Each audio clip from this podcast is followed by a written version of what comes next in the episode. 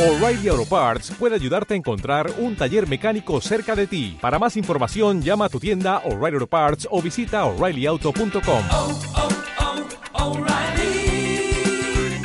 oh, Parts. Así es como viene el día. Jesús Sánchez Quiñones, director general de Renta 4 Banco. Don Jesús, ¿qué tal? Buenos días. Buenos días. ¿Y hoy qué esperar? Caídas, al menos al inicio, sí que estamos viendo que los primeros datos económicos que recogen ya cifras del periodo de la crisis del coronavirus pues son bastante peores de lo que se estaba esperando. En China parece que la venta de automóviles en el mes de febrero puede caer incluso un 70%, habiendo caído en algunas semanas más del 90%.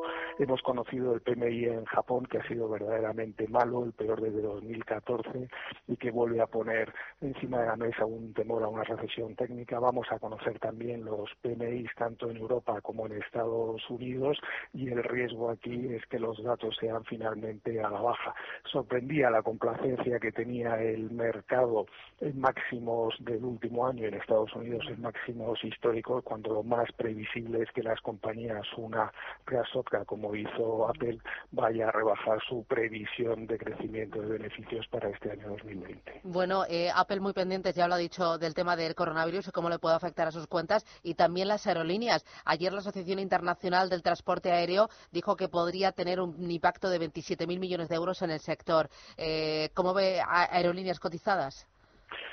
Lo que está ocurriendo en el mercado y la, la, explicación de por qué no habían caído las bolsas es porque se pensaba que el problema del coronavirus iba a ser un problema de corto plazo y además por las inyecciones y estímulos la recuperación va a ser en V. Lo que se está viendo es que de momento no se puede poner fecha final a esta crisis y aunque la recuperación luego pudiera ser en V, cuanto más tiempo dure esta crisis, más afecta a determinadas compañías y sobre todo a las compañías aéreas que estamos viendo que las caídas y cancelaciones en Asia son muy significativas. Y para terminar, rapidito, Allianz ha presentado resultados. ¿Qué le han parecido?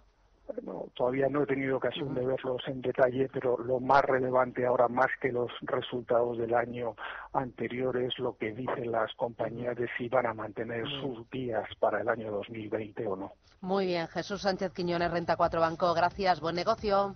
Buenos días.